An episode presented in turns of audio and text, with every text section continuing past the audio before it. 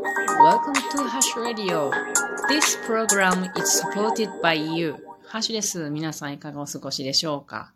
私は昨日はね、迷宮入りをしておりまして、かなり落ち込んでましたね。でも今日は元気になりました。あの、昨日はね、本当に落ち込んでたのよ。自分が大切にしていることが見えなくなりました。そんなこと皆さんないですか？私が大切にしていることは、まあ、環境問題は大切なんですけれども、そのためにどうしたらいいかなっていう解決法が、まあ、山を整備することだって思ってるんですよね。自分の考えではね。うん。だけれども、それが見えなくなっててね。なんでこんな毎日朝起きてしんどい筋トレをして、チェーンソーのための筋肉をつけようとしているんだろうとかね。なんでそもそもチェーンソーを使って森林整備できるようになりたいんだろう。これなんでだろう。危ないし、怖いし、毎年た結構たくさんの人が亡くなっているからね、気を切る人。命に関わるし、仕事でもないのに、やらなくていいのに、なんでやってるんだろう。あと、森のお話買い物ですね。これ結構、心がアップアップすることなんですよ。結構大変、心が。結構ドキドキするんですよ。で、最近何日かね、よく眠れない。体調が絶好調ではない。なんでこの森のお話し会をしたいんだろう、私はってね。こう、負のスパイラルって言うんですかね。昨日はそんなことを考えてて。だって森のお話し会だってね、知識がないですよ、私ってそんなに。周りにはもっともっと詳しい人たちってたくさんいます。そんな人がたくさんいる中、そんなの分かっていて、よくよく分かっていて辛いのに、なんで私はやりたいのだろうとかいろいろ考えてまして。昨日はそのまんま一日過ぎてました。自分のやってることって何か意味あんのか？ないんではないかとか。なんかもうそれから発展して最悪なことに自分って何なんだろうとか 思ってね、もう最悪ですよね。弱る時ありますよね、誰でも。私は昨日かなり弱っていましたね。なんででしょうか。この、なんかちょっと、あれかな、岐阜のこの空がスカッと晴れないっていうのもあったりするんかな。うん、まあいろんなバイオリズムとかもあるんかもしれませんが、昨日、とにかく昨日はそんな感じだったんですよ。ところが私ね、あの、跳ね返って立ち上がるのが結構早いんですよね、いつも。今日はね、もうすごく元気なんです。でもそれは人のおかげなんですよね。今日はね、あの、うんと、森林整備の、うん、まあ私はクラブに入っているんですけどもね、岐阜で。1ヶ月に1回だけれども、先日その会があって、そこでね、メンバーの方一人がね、あの、今日ね、椎茸のほだぎを採集するから、よかったら遊びにおいでよって言ってくれたんですね。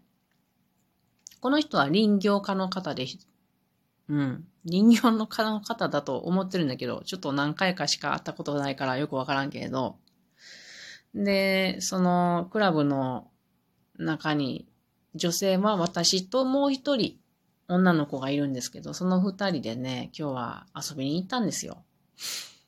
うん。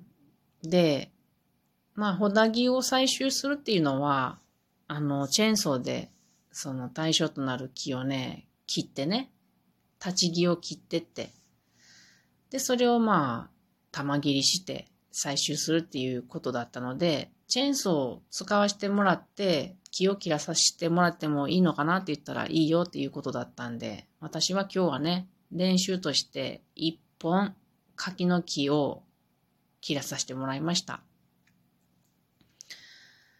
で、その時にね、その林業家の方がね、あの、切り方を見守ってくださってね、アドバイスをくれたりね。で、他のメンバーの人たちもね、遊びに来た私たちをね、まあ、その方たちは仕事をしているのに受け入れてくれたんですよね。で、なんかすごいあったかい気持ちになりました。で、なぜこんなことをしてくれたのかなって思ってたところね、最後に一番、あの、年老いたおじいさんの方がね、このままでは山を守れなくなるっていう感じで、若い人の発想が必要だから、ぜひまた関わりに来てほしいっていうことを言われたんですよね。なるほどな。よくわかりました。私はそんなに自分でなんかこう、何かができるっていうことは全く思ってないですけれども、賑やかしにはなるかなと思います。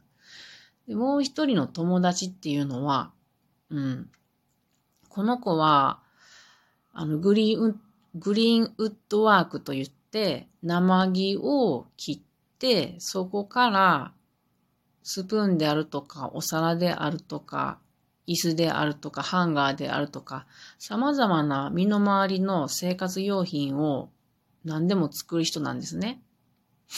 なので、この人はね、私もいろいろ刺激をもらってるんですよ。だから、彼女がここに関わってくれたら、何かすごくいい刺激になって、で、この山に関わる人を呼び込めるものがあるんじゃないかなって私も思います。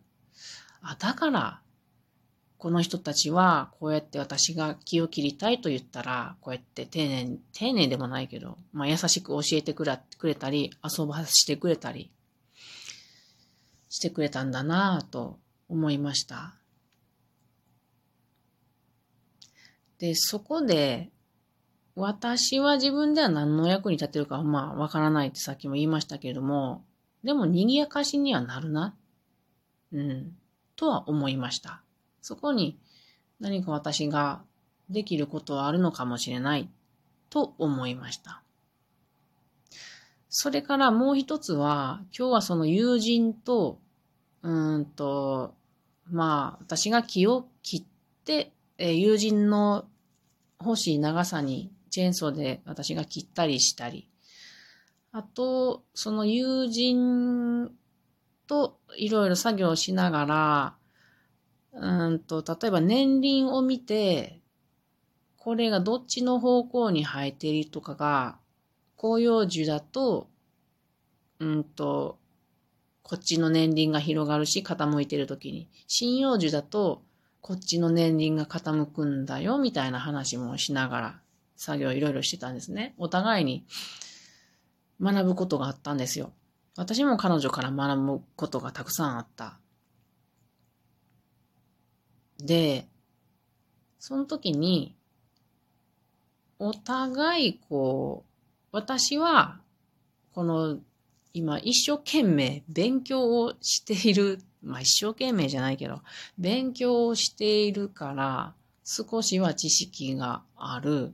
その分、その分というか、私は遊びがすごい少ないんですよね。